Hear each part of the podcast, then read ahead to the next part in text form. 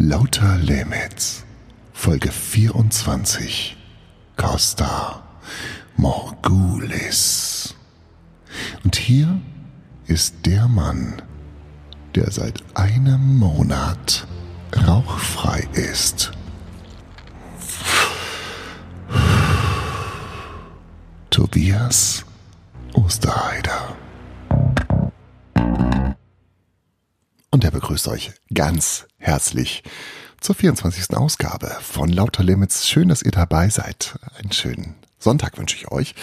Ähm, ja, am Titel habt ihr es vielleicht schon gemerkt. Es geht äh, so ein bisschen um den Tod von Costa Cordalis, der am 2. Juli diesen Jahres, also äh, in der vergangenen Woche, verstorben ist.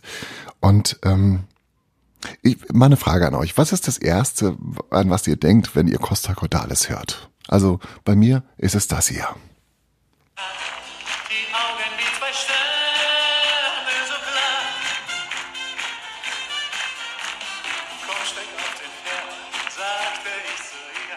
Ne? Das ist das, was mir einfällt zu Costa Cordalis. Anita, sein größter Hit 1976. Ähm, und ansonsten muss man schon ein bisschen nachdenken und dann hat man vielleicht noch ähm, 2004 im Kopf, da hat er nämlich beim äh, Dschungelcamp mitgemacht. Und ansonsten zuletzt ein bisschen aufgedunsenes Gesicht, äh, nicht ganz so fit und dann hört es aber auch schon auf.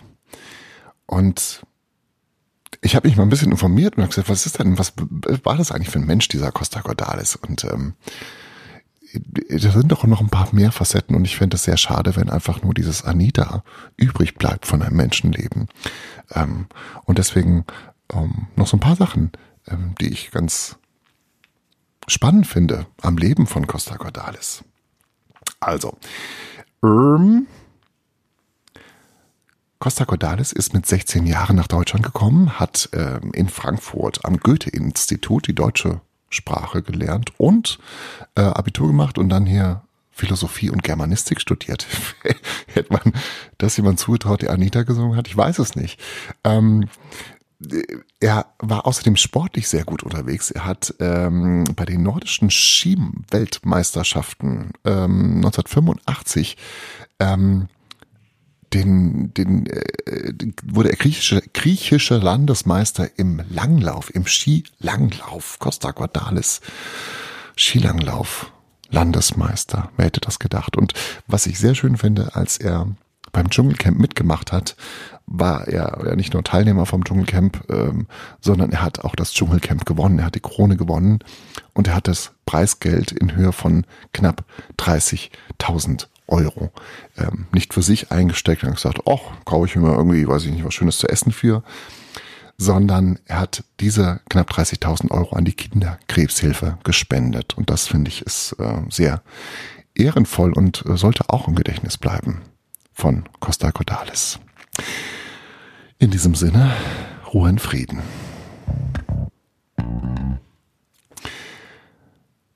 Ja, Costa Cordalis hat mich dann wieder zu einem weiteren Thema gebracht, mit dem ich mich in diesem Jahr schon mal beschäftigt habe, beschäftigt musste, ähm, mit dem Thema Tod und Sterben und Abschied nehmen. Ähm, eigentlich ist er jetzt, oder nicht eigentlich, sondern momentan ist Urlaubszeit, Ferienzeit. Äh, die schönste Zeit im Leben. Man entspannt, regeneriert, hat eine schöne Zeit und vielleicht ist das auch mal ein sinnvoller Zeitpunkt, um sich nochmal mit der Endlichkeit des Lebens zu beschäftigen. Um zu sagen, was ist eigentlich wirklich wichtig? Und ist mein Leben so, wie ich das gerade führe? Ähm, bin ich damit zufrieden oder sollte ich vielleicht ein paar Dinge ändern? Und das klappt immer ganz gut, wenn man sich der Endlichkeit des Lebens ein bisschen bewusster wird. Und das ähm, kann man unter anderem mithilfe eines Buches machen, das ich euch heute vorstellen möchte. Der Buchtipp. Ähm, ich habe nämlich vorgenommen, dass die nächsten Wochen äh, in der Urlaubssaison, dass die Podcasts insgesamt ein bisschen kürzer werden ähm, und dass ich im Prinzip jede Woche nur ein anderes Buch vorstellen möchte, mit dem ihr euch, wenn ihr wollt, beschäftigen könnt und die ich sehr lesenswert finde. Und heute fangen wir mit einem etwas sperrigen Thema an, aber was ein sehr lesenswertes Buch. Wenn man sich mit diesem Thema auseinandersetzt, auseinandersetzen möchte, dann kann ich das wirklich wärmstens empfehlen. Ähm, es lohnt sich da reinzulesen. Ich konnte vorhin fast kann nicht mehr aufhören zu lesen. Es ist echt machtsüchtig, wenn man sich mit diesem Thema denn beschäftigen möchte. Das Buch hat geschrieben Erik Wrede und es heißt The End, das Buch vom Tod.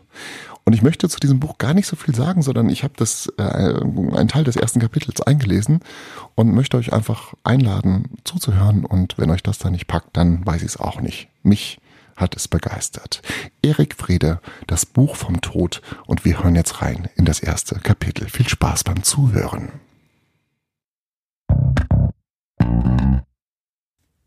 Erstes Kapitel. I fought the law. Waren Sie schon einmal mitten in der Nacht auf einem Friedhof und haben versucht, eine Urne auszubuddeln? Nein? Ich hatte das auch nicht in meiner Lebensplanung vorgesehen.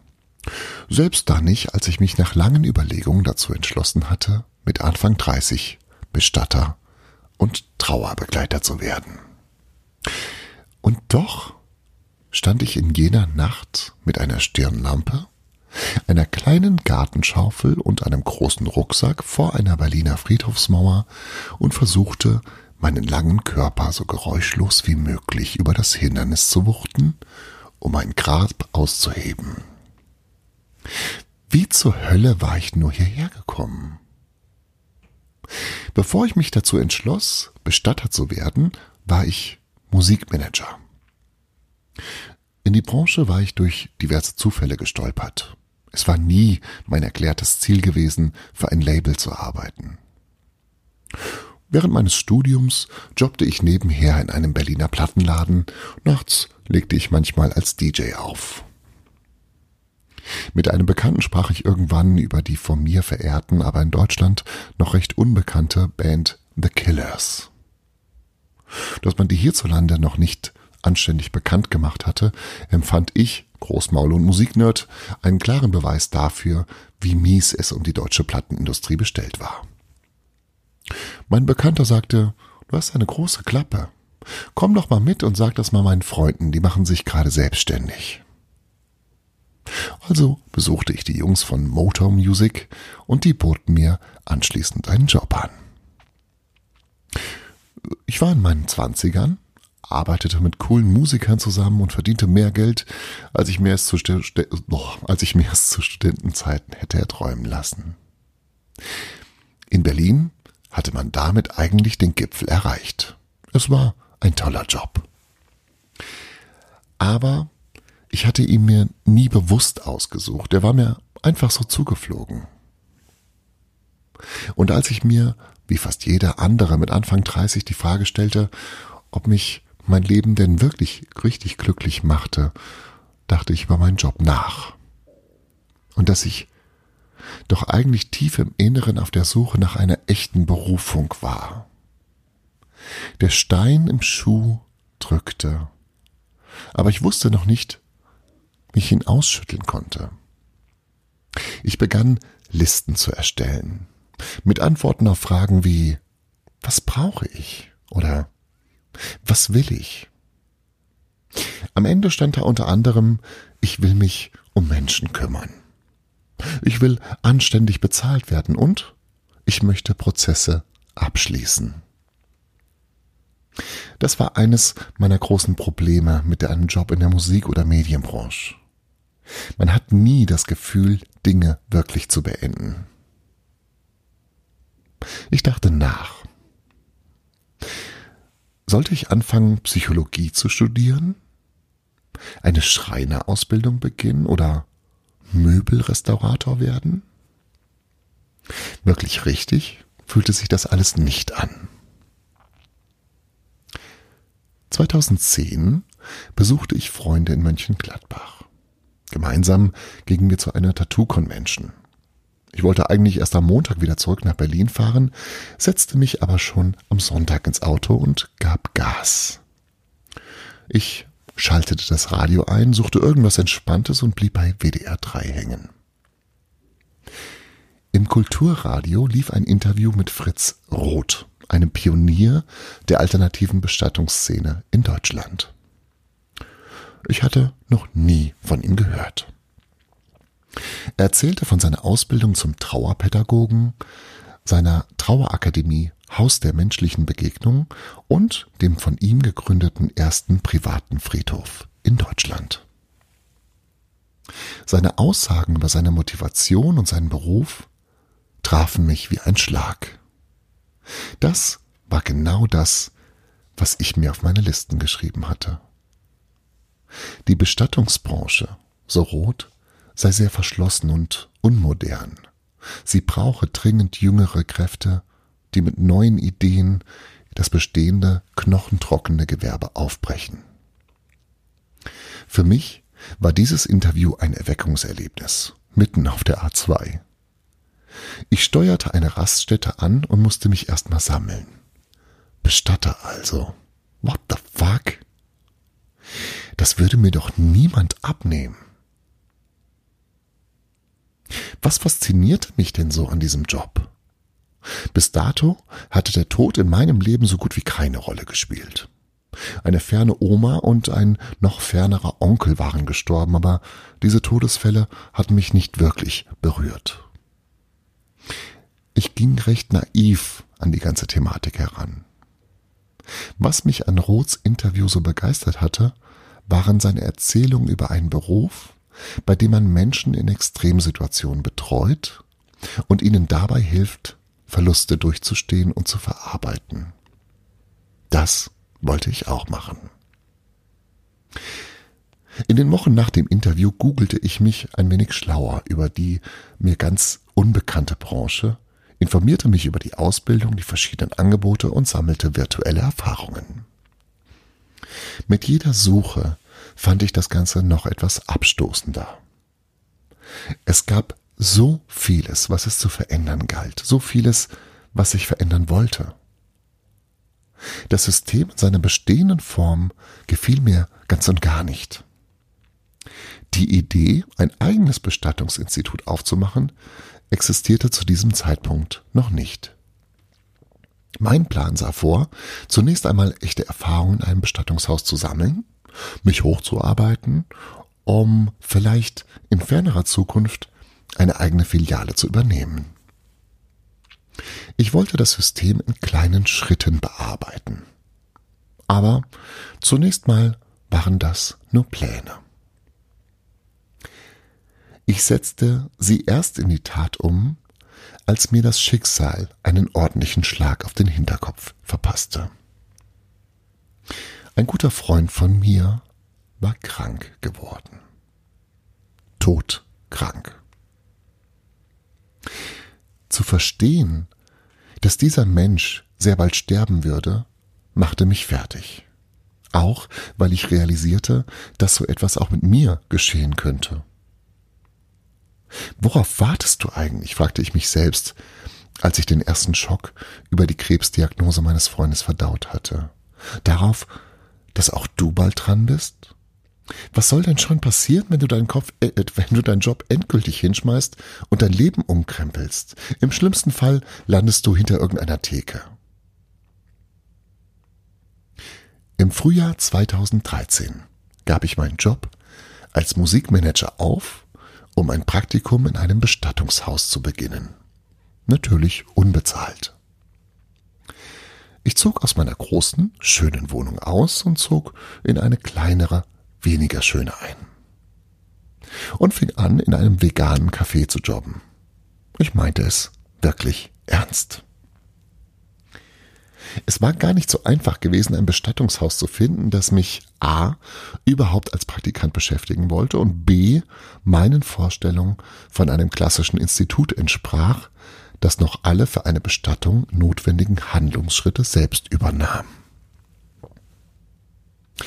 Jeden Morgen stand ich jetzt vor dem Spiegel, um meine dunkle Krawatte akkurat zu binden, meine Tattoos zu verstecken und jenen pastoralen Gesichtsausdruck einzustudieren, der dem Gegenüber gleichzeitig Seriosität und Mitleid suggerieren sollte. Eine unangenehme Mischung, aber ich war Lehrling und wollte nicht auffallen. So aufmerksam wie möglich sog ich sämtliche Eindrücke meiner neuen Tätigkeit in mich auf und notierte sie abends in ein kleines Notizbuch. Wie ein kleiner Günther Wallraff. Ich wollte verstehen, wie dieser Beruf funktioniert, wie in einem klassischen Bestattungshaus mit den Verstorbenen und aber auch mit den Angehörigen umgegangen wird. Ich wollte einen Blick hinter die Kulissen dieses Gewerbes werfen, das doch jeder kennt, von dem aber fast niemand weiß, wie es wirklich funktioniert. Vier Wochen nach meinem Praktikumsbeginn machte ich mich mit einer Stirnlampe, Schaufel und Rucksack mitten in der Nacht auf den Weg zum Friedhof, um gegen eine ganze Reihe Regeln und Konventionen zu verstoßen, weil ich Menschen dabei helfen wollte, anständig Abschied zu nehmen. Dass ich meinen Job in der Musikindustrie aufgegeben hatte, um stattdessen Bestatter zu werden, hatte sich natürlich längst in meinem Bekanntenkreis herumgesprochen. Eines Tages hatte sich ein Freund bei mir gemeldet. Erik, die Frau eines Fremden ist gestorben. Kannst du helfen? Natürlich wollte ich das können. Meinem Praktikumsbetrieb sagte ich, da ist jemand gestorben, aber die kommen nur zu uns, wenn ich das selber mache. Das war glatt gelogen, aber sei es drum. Ich übernahm meinen ersten Fall. In den Gesprächen mit den Angehörigen stellte ich fest, dass sich die ganze Familie nichts sehnlicher wünschte, als die Urne der Verstorbenen zu Hause aufzubewahren. Unerfahren und unerschrocken, wie ich war, sagte ich, kein Problem. Wir setzen die Uhren auf den Friedhof bei und dann buddeln wir sie danach einfach wieder aus. Das merkt schon keiner. Was hatte mich nur geritten? Nicht nur, dass die Familie davon ausging, dass ich derjenige sein würde, der des Nachts seine Schaufel in ein frisches Grab stechen würde. Besagter Friedhof liegt auch noch direkt neben einer Polizeistation. Ein Bestatter, ein Wort. Kurz vor Mitternacht nahm ich meine dunkle Aufgabe in Angriff. Nicht auszudenken, was passiert wäre, wenn mich jemand dabei erwischt hätte. Während ich mit meinen Händen immer tiefer grub, so eine Uhrengruft ist 80 Zentimeter tief, und wer es mir nachtun tun möchte, dem sei gesagt, dass eine Blumenschaufel dafür ziemlich ungeeignet ist, sah ich die Schlagzeilen schon vor mir. Bestatterpraktikant beim Klauen einer Urne erwischt. Im Idealfall noch mit Beweisvideo für einen viralen Spitzenreiter in der Kategorie die dämlichsten Typen des Jahres. Doch niemand bemerkte mich. Niemand beobachtete, wie ich endlich die Urne in den Händen hielt, das Loch wieder zuschaufelte, über die Mauer kletterte und mir mit zittrigen Händen erstmal eine Zigarette ansteckte. Gott sei Dank war auch niemand dabei, als ich feststellte, dass ich die falsche Urne ausgegraben hatte. Vor Wut und Ärger schossen mir die Tränen in die Augen. Ich war der schlechteste Kriminelle der Welt.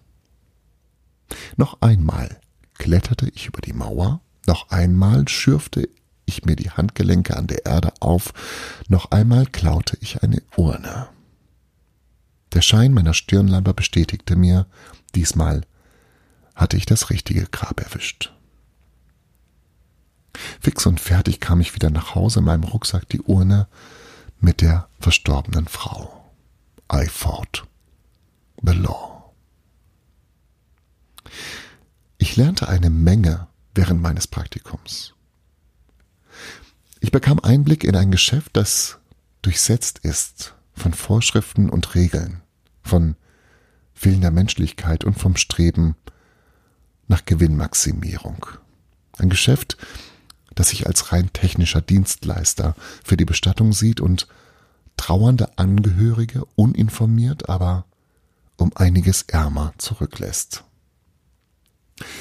Ich lernte ein System kennen, in dem das Bedürfnis nach Zeit und Ruhe zum Trauern nicht berücksichtigt wird. Bestatter haben sich in Deutschland den Ruf von Schlüsselnotdiensten erworben. Man meldet sich nicht gerne bei ihnen und auch nicht häufig. Die Deutschen haben es im Schnitt alle 18 Jahre mit dem Tod eines nahestehenden Menschen zu tun, und wenn man es tut, dann ist einem bewusst, dass man sehr viel Geld für eine Dienstleistung bezahlen wird, weil einem sonst keiner akut helfen kann.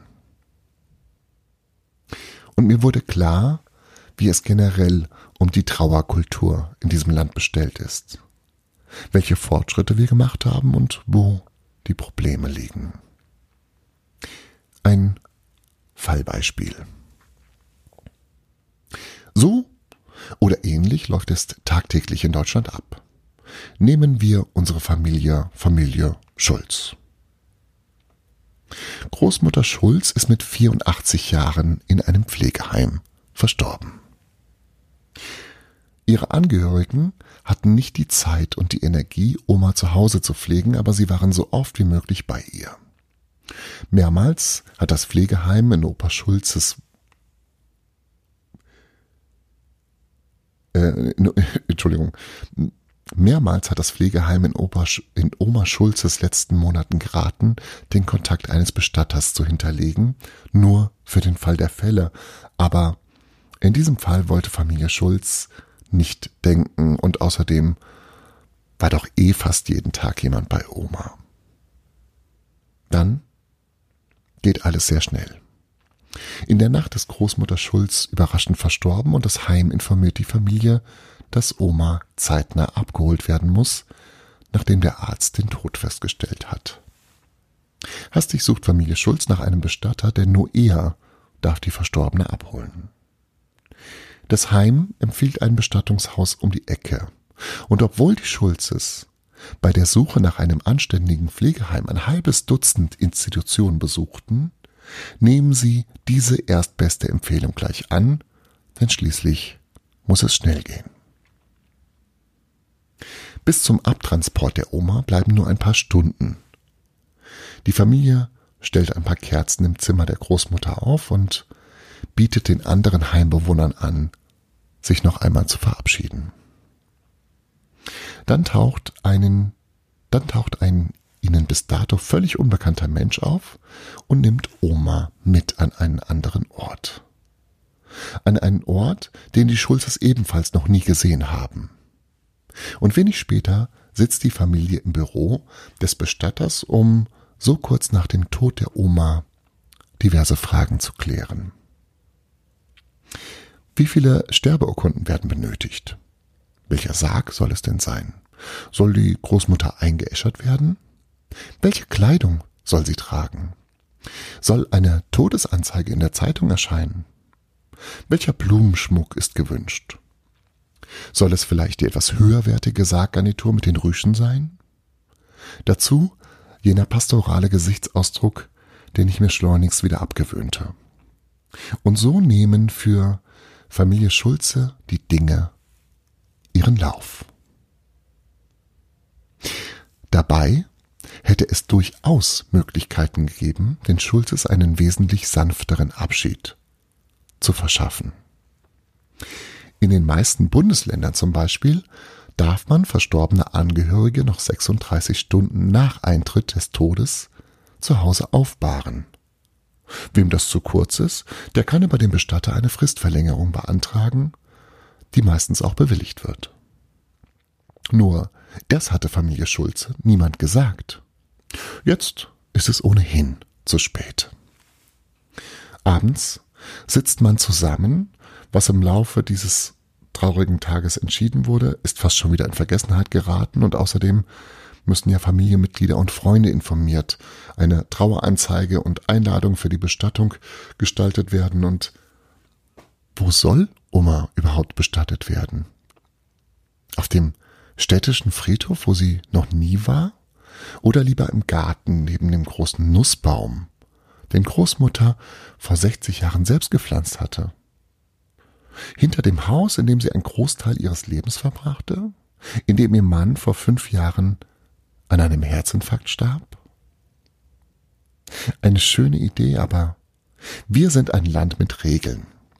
Und eine dieser Regeln besagt, dass man auf einem Friedhof bestattet werden muss. Und der wiederum ist in Deutschland der heilige Ort der Regulierungswut. Wie und wo bepflanzt werden darf, ist klar definiert. Kieselsteine auf Grabstellen sind meistens ebenso verboten wie Hunde auf dem Friedhofsgeländer. Größere Steine müssen genehmigt sein. Dafür muss man einen speziellen Grabmalantrag stellen. Kinder müssen in Begleitung sein. Die Liste ist endlos. Am Ende wird Oma Schulze auf dem städtischen Friedhof beigesetzt. In einem Sarg, der mehr gekostet hat als ihr erstes Auto. Und vor der Kapelle wartet schon die nächste Trauergemeinde. Der Bestatter verabschiedet sich. Das Leben geht weiter. Die nächste verstorbene Großmutter wartet schon. Recht herzliches Beileid. Wie hat die Familie in der kurzen Zeit überhaupt richtig Abschied nehmen können? Welchen Raum gibt es für die Trauer, wenn in vielen Bundesländern ein verstorbener Mensch innerhalb von zehn Tagen beerdigt sein muss? Was macht es mit unserer Familie Schulz, wenn die tote Oma so schnell aus ihrem Zimmer abgeholt werden muss? Wenn eine fremde Person der letzte Mensch ist, der Oma anfasst und mitnimmt wenn man sich mit der Auswahl von sehr kostspieligen Holzkisten beschäftigen muss, statt zusammenzusitzen, um erstmal zu begreifen, dass Oma nicht mehr da ist. Was ist, wenn die Bestattung gar nicht zu Oma Schulz und ihrer Familie passt? Warum hat sich das Bestattungshaus nicht die Mühe gemacht, Familie Schulz bei diesem schwierigen Abschied mit Rat und Tat zur Seite zu stehen, statt Oma lediglich unter die Erde zu bringen? Warum ist unsere Sterbe- und Trauerkultur so durchkommerzialisiert und unpersönlich?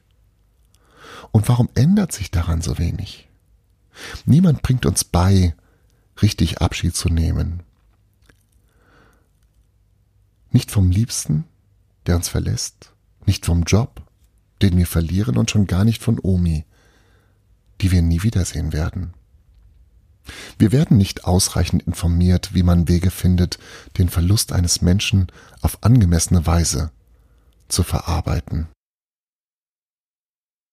Lauter, lauter Limits. Vergiss den Rest der Welt, wenn du bei mir bist. Ohrenbetörend gut. Ja, ein sehr lesenswertes und äh, zum Nachdenken anregendes und empfehlenswertes Buch. Erik Frede, The End, das Buch vom Tod. Damit schließt sich der heutige Podcast. Ich hoffe, es hat euch ein bisschen gefallen. Und wenn dem so gewesen sein sollte, dann hören wir uns in äh, ein paar Tagen, nämlich am nächsten Sonntag wieder. Bis dahin, habt eine gute Zeit und genießt das Leben. Macht's gut. Lauter Limits. And I'm feeling good.